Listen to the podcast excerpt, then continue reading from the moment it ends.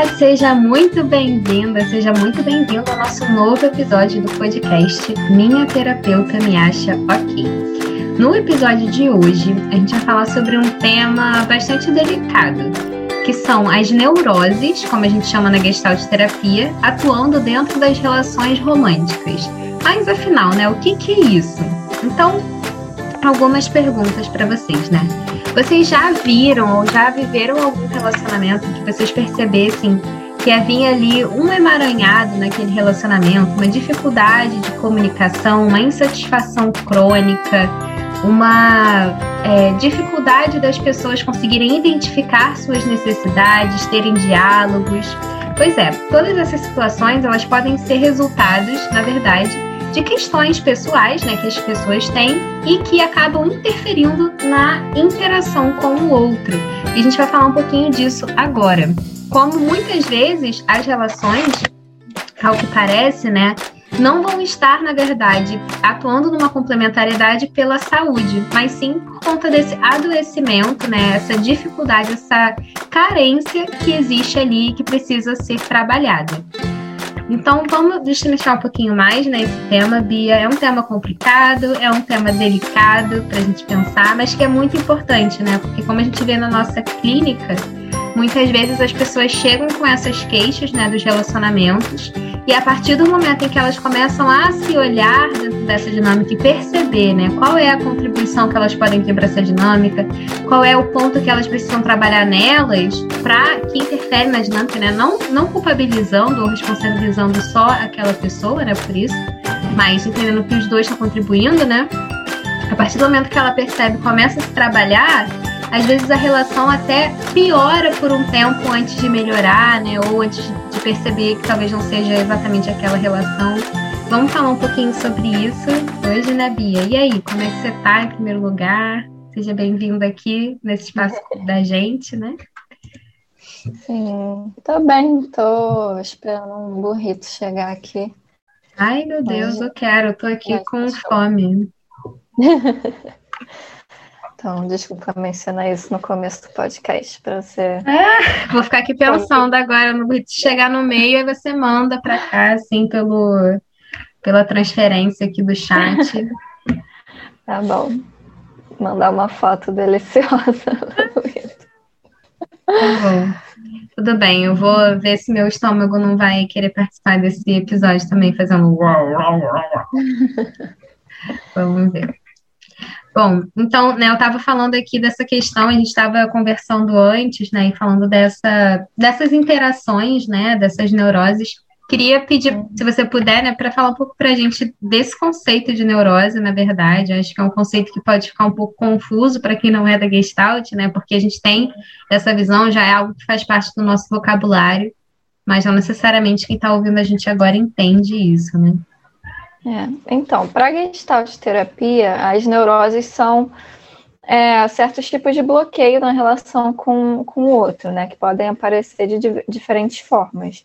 A gente entende que tudo, qualquer coisa que a gente faça, que a gente entre em contato com alguma pessoa, algum ambiente, que a gente esteja, qualquer coisa do meio que a gente está, a gente passa por um, por um ciclo de contato, né? Por exemplo, é, a gente até estava conversando sobre isso outro dia. Um, um, exemplo fácil é, por exemplo, eu estou com sede, eu estou percebendo no meu corpo a sede, é, e aí a partir disso eu, eu, entendo que eu posso ir pegar um copo de água para mim, eu me mobilizo para isso, eu vou lá, de fato, pego o copo de água, bebo, entendo que eu estou satisfeita, coloco o copo na mesa e acabou, vou partir para outra, outra coisa que eu vou entrar em contato, né? De repente, ah, tô escrevendo um artigo aqui, tudo bem, acabou o momento de eu entrar em contato com a minha sede, com a água, com o copo, eu vou agora olhar para o que eu estou escrevendo, enfim. É, é, um exemplo bobo para a gente entender, mas que, que as pessoas, a gente chama de neurose, as dificuldades que as pessoas costumam ter em, em determinados momentos também dessa, desse entrar em contato com alguma coisa, né? Algumas pessoas têm mais dificuldade de de perceber o que elas estão sentindo, outras pessoas têm mais dificuldade de agir de fato, ela consegue perceber, ela consegue, de repente, entender qual seria o caminho para ela fazer, mas ela não consegue fazer. É, tem gente que não consegue se desligar daquilo, né? Nesse caso, por exemplo, seria eu, ficar, eu já mantei minha sede, mas eu vou continuar bebendo água, sei lá, porque eu não entendi ainda que eu estou satisfeita com isso.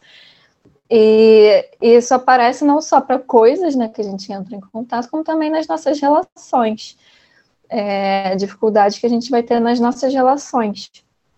E nas relações amorosas, né, a gente tem uma situação de muita proximidade com as pessoas, em que é, certas dificuldades que a gente tem de se relacionar, que podem não aparecer em outras relações, como de trabalho, de amizade, aparecem com mais facilidade, né? É, a gente até fala, você ia falar uma coisa? Gente, você captou pelo meu olhar, né? Porque eu nem abri a boca dessa vez. Mas, é, mas sim, eu ia falar uma coisa, né? Assim, da gente pensar nessa essa, por que, que essa relação amorosa ela tem esse, esse ponto, né, dessa vulnerabilidade também, né? Ela fala muito desses nossos referenciais mesmo, né, do que é se, em primeiro lugar, né, de quem a gente é, a gente ter esse cuidado de não se fundir com o outro, né, dos referenciais que a gente tem de relacionamento, das experiências que a gente tem com, com papéis de gênero, né, muitas vezes vão aparecer e, enfim, tem conflitos que são internos com relação a isso, né, então é um espaço em que vai convidar a gente a se olhar muito, né, e a refletir sobre os nossos próprios processos constantemente, então, por isso, muitas vezes, né, esses grandes conflitos vêm, né, e acabam sendo, em, em, última essência, muitas vezes conflitos que a gente tem com a gente mesmo, né? Então, essa importância de ter esse caminho do autoconhecimento aliado a uma vivência de um relacionamento, né? Porque é um relacionamento íntimo, é um relacionamento próximo, é um relacionamento que normalmente a convivência é mais prolongada do que com outras pessoas, né?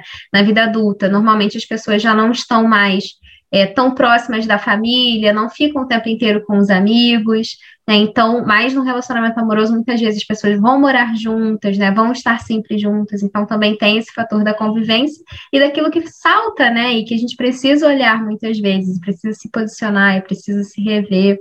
E além de ter, né, esse ponto de que na relação amorosa é, a pessoa ela, ela não é obrigada a estar ali, né, teoricamente, porque talvez esse primeiro contato que a gente tenha dessa intimidade continuada, né, dentro da família, tem ali um senso de uma responsabilidade, né, de zelar pela vida daquela criança e de estar ali com um compromisso, né, com aquilo. No relacionamento é claro que existe o compromisso, mas existe também essa possibilidade da dissolução sempre muito ali, né, muito presente.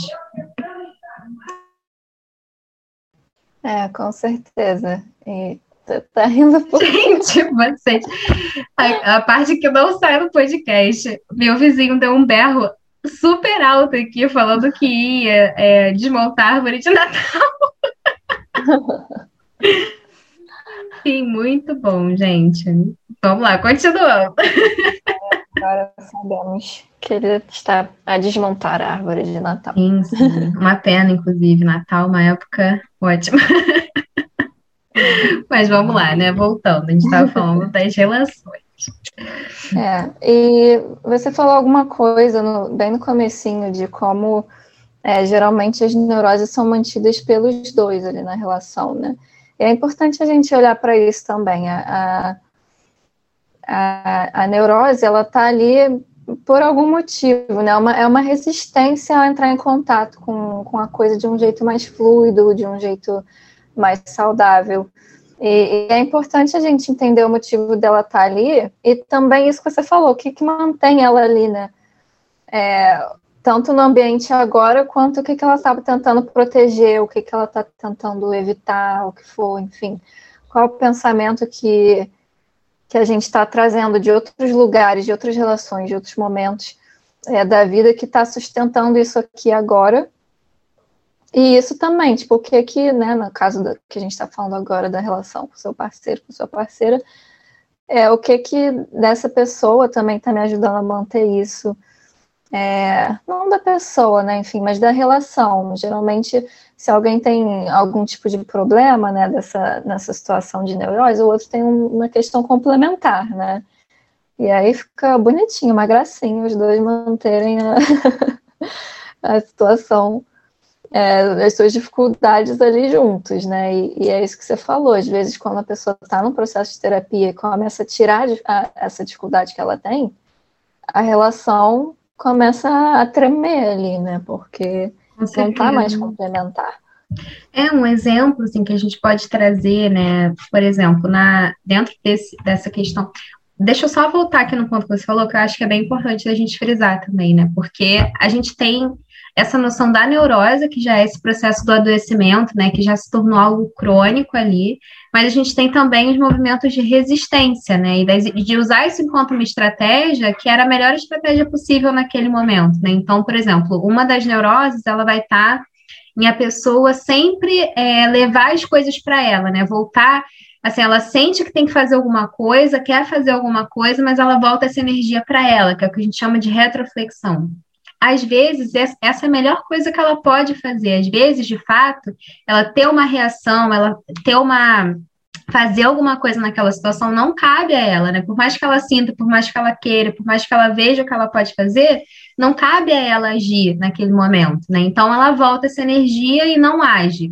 Só que isso cronificado, isso colocado fora de contexto, né, aplicado a todas as situações da vida dela, seja por medo do que ela é, do que ela pensa que as pessoas vão achar dela, seja por medo da força que pode ter uma ação que ela tem ali, seja pelo que seja, né? Se ela voltar essa energia sempre para ela, muito provavelmente ela vai entrar nesse processo da neurose, ela vai entrar no processo de adoecimento e aquilo vai se tornar disfuncional, né? Então, uma estratégia que ela usava em alguns momentos, por exemplo, dando, trazendo o contexto do relacionamento, né? Tá tendo uma discussão entre o casal e aí a pessoa sente um incômodo com algo que o outro falou, ela sente que tem ali algo a pontuar, algo a falar, mas ela olha para a pessoa, ela percebe, cara, isso não é o momento de eu falar isso para essa pessoa. Eu vou esperar um outro momento e vou falar com ela com mais calma, com mais tranquilidade, no momento em que a gente consiga conversar com mais clareza. Ok, muito bom, na verdade, né? É a pessoa poder estar tá em contato com o outro e percebendo, né, o momento, percebendo esse campo ali da relação dos dois. Agora, se a pessoa nunca se posiciona, nunca fala nada, nunca diz o que não está gostando, mas ela sente aquilo, talvez essa pessoa desenvolva uma gastrite ali para frente, né? Talvez essa pessoa desenvolva ali outras questões, uma dor de garganta, enfim, aí que podem parecer até desconexos, né? Mas que tem a ver com esse movimento de não deixar sair, né? Não se expressar. E é claro que também não é se expressar de qualquer jeito, né? E por isso que a gente fala de poder ter esse olhar para se observar na relação e ver, né, qual é a necessidade, né? Se há ali uma necessidade de se expressar, trabalhar para que essa expressão seja de uma forma adequada também. Né, e adequada aqui eu coloco, né, respeitando os próprios limites também, né, não só com esse olhar do outro, mas assim, quais são os meus valores, né, qual, como é que é a forma de eu transmitir isso para o outro que honra os meus valores, né, se meu valor é o amor, é o respeito, por que, que eu vou falar de uma forma desrespeitosa com o outro, né, isso também é, é observar quais são os valores, qual é o sentido de cada coisa que se faz na relação, né. É, achei muito legal isso agora. E desculpa, fala, pode falar, acho que eu tinha. Desculpa, eu tinha apertado aqui o botão errado. Pode falar. Eu achei muito legal esse exemplo que você deu agora. Eu estava pensando justamente nisso, assim, num, exemplo também para a gente dar das neuroses que se encaixam, né? Por exemplo, você falou da pessoa que não não, não consegue se expressar, né? E acaba voltando para ela mesma essa energia. E, e, realmente na, na clínica, assim, você deu um exemplo, a gente não, a gente não fala isso do, do nada, assim, de besteira. As pessoas realmente ficam com sintomas é, por conta dessa, dessa dificuldade de, de agir, dessa energia voltando para ela mesma, né?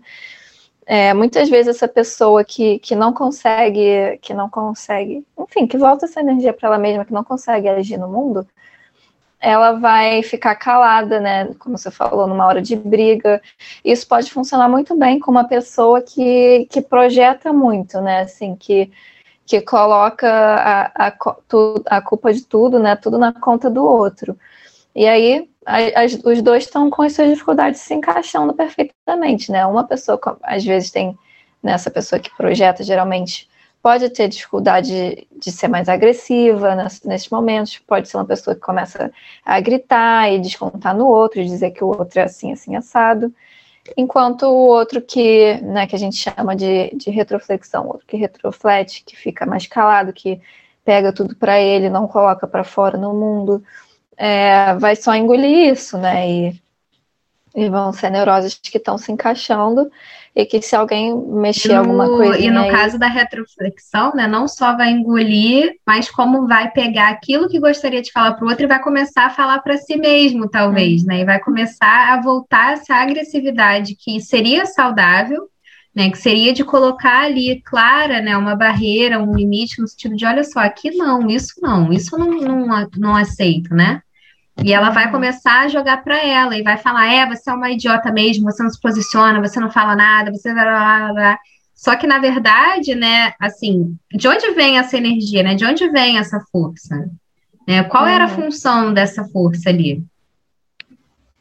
É, e olha só que legal a gente perceber isso. É uma coisa que realmente veio da situação, né? Que era meio que direcionada para outra pessoa, que a pessoa não conseguiu botar para fora e pegou para ela. E, e, aí não, não consegue realmente, assim, quando a gente fala a partir da, da nossa teoria, né, que guia um pouco a nossa prática, não consegue entrar em contato muito bem com outra pessoa, né? Nenhum dos dois, assim, a gente está falando agora mais da, da retroflexão, mas, mas não, não existe, né, esse contato verdadeiro, não existe uma, um contato nem muito com, com você mesmo, com o que, que você realmente enfim, gostaria de ter falado, ou realmente está pensando, ou realmente é, cabia naquela situação, né, se não fossem essas outras dificuldades. E, e a questão, assim, na, quando a gente fala de neurose, é que, enfim, se você já percebeu que você teve em alguma situação parecida com, com essa que a gente falou, ou, enfim, é, alguma outra, e você é, se lembra de já ter vivido uma coisa assim, o problema da neurose é, é quando, enfim, é neurose quando é uma coisa que se repete bastante, né? E que, nesse sentido, como a gente estava falando, impede realmente que as duas pessoas possam ser elas mesmas e possam se encontrar de forma verdadeira na relação. Uhum. É, porque é isso, né? Às vezes a relação ali, aquele contrato, ele até tá, tá indo, né? Tá funcionando. As pessoas estão juntas, elas estão ali namorando, ou estão casadas, ou enfim, o que quer que seja. Mas como elas estão dentro dessa relação, né? Será que elas estão ali sabendo quem elas são, vivendo de uma forma tranquila, tão felizes com o que estão realizando, construindo para elas? Ou será que elas estão ali amargas, ressentidas, com medo, inseguras, achando que se a relação terminar tudo acabou? São assim, olhando de fora, bate uma foto, parece que é a mesma coisa né? Mas se olhar de perto, vê que não é, né? Vê que um relacionamento é saudável e o outro não é. E aí é que tá, né? O que que define o relacionamento saudável? É o relacionamento que dura muito tempo? Porque, olha, tem gente que tá casada há 25 anos super infeliz, né? Há 50 anos super infeliz. Então, é o tempo que vai definir? Né? Ou será que é a qualidade ali daquele relacionamento, né? Como aquele relacionamento permite que as pessoas se transformem e sejam quem elas realmente são, né? Porque tem isso, né? Assim, ao longo do tempo, a gente tem a chance de ir se tornando cada vez mais quem a gente é, de ir se descobrindo, de descobrindo as nossas potencialidades e agindo, né? Colocando no mundo de forma criativa, de forma nova, de forma da gente ir conhecendo essa pessoa, né, que vai se desdobrando, que vai desabrochando. Ou pode ser que nessa dinâmica a pessoa só vá se fechando cada vez mais e chegue até um ponto que ela não saiba nem quem ela é, né, que ela não consiga falar por ela mesma, eu gosto disso, eu gosto daquilo, eu não gosto disso, eu não quero aquilo, né? Com certeza, bati palmas aqui na minha cabeça. e e é isso, né? Assim, esses movimentos é, que a gente chama de neurose e que são coisas involuntárias, né, gente? Assim, conscientes. A gente não entende muitas vezes o que a gente está fazendo. E quando a gente entende, também é um trabalho para a gente ir mudando isso. É, e, e, é um trabalho conjunto, muitas vezes, né? Se você está numa relação. Mas Muitas é, vezes não. não, né? Sempre, Bia, eu diria. Porque quando a gente pensa naquela questão que a gente estava falando do campo, né? É isso, uma pessoa muda, o campo muda, né? A pessoa faz um movimento de saúde e convida o outro a fazer também. Então, se era um relacionamento que estava se mantendo na neurose, olha só que transformação vai precisar ter nesse campo, né? E que é uma ótima transformação. Mas o outro só faz se quiser, né? Aí é que tá o ponto. Mas é isso, assim, o outro, o que eu quis dizer é que o outro pode ser chamado para fazer parte dessa transformação, né? Não precisa ser uma, uma jornada que você está fazendo sozinho e vai ver se o outro se adapta, que muitas vezes é o que a gente, é o que a gente vê, né? Ainda mais é, na clínica individual, né? Que não seja terapia de, de casal, de família, a gente pode muitas vezes ver uma pessoa mudando e, e, tudo né, na relação meio que desmoronando, assim, e, e, resta o outro saber lidar com a pessoa que está na terapia, resolvendo suas neuroses da relação. Nossa, batendo Mas... muitas palmas agora aqui. com certeza. Mas pode ser uma coisa que é feita junta, né? E é interessante que seja, porque é isso, a, a, a neurose, ela cria um distanciamento, cria um distanciamento da gente, um distanciamento do outro também, né? É, quer, quer seja através de um conflito realmente que se materializa, quer seja através de um conflito que fica só na nossa cabeça e a gente afasta um pouco o outro. E tem até uma palavra que você usou que eu achei muito interessante, que a gente usa de vez em quando, que é contrato. Que, que eu acho que, que é um jeito de chamar o outro, assim, para para o seu caminho, né, na, em, em, perceber a sua neurose, enfim, é, ir saindo dela. É, por exemplo, a pessoa que tem dificuldade de, de falar, né, com um momento de tensão ou quando ela não gosta de alguma coisa, é, e a outra que fica chamando muito ela a falar, enfim, gritando e tal, e querendo que ela se coloque ali, a pessoa tem dificuldade, não consegue. É, pode ser feito um acordo nesse sentido, né? Tipo, olha, eu não consigo falar no momento, será que a gente pode esperar, assim, é, me dá pelo menos, sei lá, umas duas horas depois eu, a gente combina que eu vou falar alguma coisa com você, ou que, enfim, é, vou, a gente pode, sei lá, tentar se falar por mensagem antes da gente se falar pessoalmente, que eu ainda estou com dificuldade para a gente conseguir falar pessoalmente. E pensando passos juntos e realmente chamando o outro a participar disso, sabe? Porque é uma coisa que vocês dois estão Ou poder até perguntar para o outro, né? Como é que eu posso te deixar mais à vontade para você uhum. falar também? Uhum. É, como que eu posso estar contribuindo para você não falar? Para você é, não, não querer participar dessa conversa, né? E aceitar o que o outro vai responder, hein, gente? O que o outro vai responder. É um, é um movimento dos dois se voltarem um para o outro, né? Que é, é bem contrário ao, ao, ao se fechar um para o outro que a gente vê no momento de tensão, né? E que é o movimento para buscar o, o saudável no relacionamento. Eu gosto muito dessa expressão que você traz, né? Quando a gente fala do, dos relacionamentos, não é o primeiro episódio que você fala disso, né? De se virar um para o outro, em vez de se virar um contra o outro, né? Isso é muito importante. E um, algo que eu tenho refletido muito, né? Assim, sobre é, casais que vão à terapia, ou enfim, pessoas que vão com uma questão do relacionamento, né? Assim, de ter muito claro qual é o teu objetivo com isso, né? Quando você traz uma queixa do seu relacionamento, qual é o seu objetivo?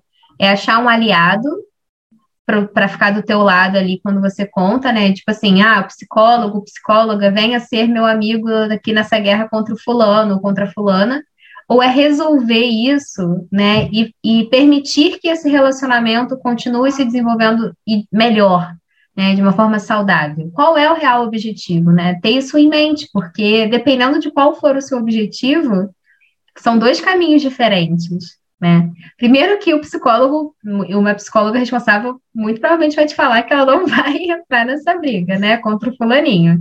Ela vai te convidar a se olhar, né? E convidar a ver, tá, mas para que, que você está fazendo esse convite, né, para mim? E, e o outro ponto é que é isso, né? Se, se existe esse desejo de se conectar ao outro em última instância, é necessário ir construindo essa ponte, né? E construir as condições para que essa ponte seja construída, de fato, né? E encontrando os recursos e procurando, investigando recursos internos, externos e conversando. É esse ponto que você falou de poder fazer esse caminho junto com o outro, nossa, isso é ótimo, né? É lindo, porque você poder virar para o outro e falar: olha só, eu entrei na terapia, eu estou percebendo isso, isso e isso sobre mim, e eu quero vencer essa, essa questão, eu quero me desenvolver nesse ponto aqui, e eu quero seguir com você, então vamos junto, me ajuda, vamos observar isso, vamos construir. Olha, olha que belo, né? Que relação forte que, que vai se tornando essa, né? Que, que tem essa abertura para isso. É, entender também que é uma coisa fluida, né? Por exemplo, nesse exemplo que eu dei. Às vezes a pessoa tem tanta dificuldade que primeiro ela precisa fazer um contrato, entre aspas, né? Que a gente chama, de que eu vou mandar mensagem para você quando a gente tiver conversar alguma coisa, quando eu tiver que te falar uma coisa. Depois a gente pode combinar que eu preciso esperar umas duas horinhas. Depois a gente. Enfim, e, e construindo isso juntos, né?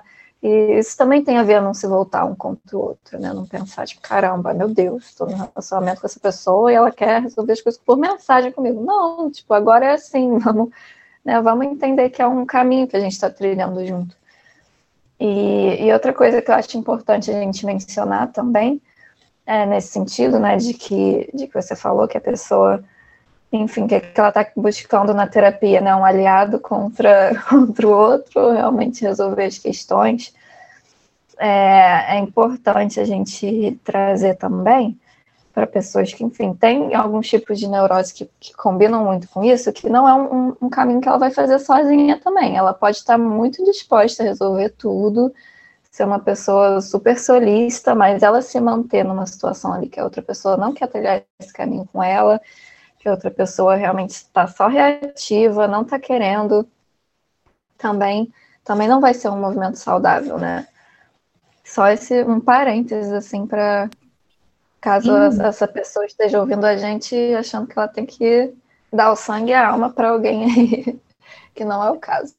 É verdade, né? Porque se a gente pensar, quando você faz esse como eu estava falando, né? Você faz um movimento de saúde e a pessoa se recusa a aceitar esse movimento, se recusa a ir com você nesse caminho, né? Que vai tornar possível que você siga se desenvolvendo. Que essa recusa é a quê? Né? Essencialmente. Porque, em primeiro lugar, claro, né? Essa pessoa está se recusando uma oportunidade de viver uma relação saudável, tá aí, né? Mas essa recusa, ela tá ali enquanto um bloqueio também para que você possa desenvolver uma relação que faz sentido para você. Né? Se você vê que uma relação que faz sentido para você é diferente, que você, para estar numa relação, quer estar tá com uma postura diferente, está buscando se desenvolver para adotar essa postura cada vez mais, né? essa recusa do outro em fazer esse movimento de saúde com você é uma recusa a viver uma realidade compartilhada ali, né? Que você está buscando também uma realidade que faz sentido para você. Então, essencialmente, né, é, é um dizer que não está disposto a, viver essa vida, né, que você está propondo também. E aí você precisa avaliar para você, né, é, até que ponto você quer abrir mão disso, né, qual é o preço que você está disposto a pagar para não viver, na verdade, a tua versão mais saudável, né, mais funcional, mais tranquila ali. Porque é isso, né? É, existe um campo, como a gente traz muito na gestalt terapia, que favorece também o surgimento de algumas questões. Então, às vezes, você vê uma pessoa ótima, né, com os amigos, super legal, super bacana, super solícita, que faz um monte de coisa maneira, sabe? Que é divertida, faz rir, e olha a pessoa em casa, é um, um monstro, né? Então, assim. o campo ele está atuando ali, né? Então é, existe uma necessidade de transformar esse campo. Né? E às vezes a forma de transformar o campo é meio que dissolvendo esse campo, né? Meio que dizendo, ok, valeu, valeu, tchau. Né? Mas às vezes, se a pessoa está realmente, né, internamente, intrinsecamente disposta a viver o processo de transformação dela também, né, junto com a outra pessoa, esse campo pode virar algo muito legal, de fato. Né? Mas é necessário ter um movimento muito real né? e muito constante dessa pessoa em busca disso. Assim como você, né? Que, que como a Bia falou, né? Para essa pessoa que acha que vai resolver tudo sozinha, né? Assim como você estuda, assim como você busca materiais para poder se aperfeiçoar, para poder se tornar cada vez melhor, por que, que essa pessoa não pode fazer esse movimento também, né? É um movimento dos dois, ou das duas, né? É isso aí. Bom, então é isso? Com silêncio. Você quer falar mais alguma coisa? Tem mais alguns pontos aqui. Na verdade, a gente usou, né? A gente leu juntas um, um artigo muito interessante. Quem escreveu foi Isabela Hansen, que é uma gestalt terapeuta também. E é um artigo justamente sobre neuroses é, é, as relações amorosas à luz dos mecanismos neuróticos, né? Falando aqui para se alguém tiver curiosidade, quiser ler um pouquinho mais sobre o tema, foi esse artigo que a gente usou como base. É, a gente não abordou tudo, né? O artigo traz termos mais técnicos, traz questões mais da gestalt terapia mesmo. E a gente tentou trazer essa ideia geral, né, e falar por alto sobre essa questão, né, esse mecanismo, como funciona essa relação, como funciona essa interação das pessoas.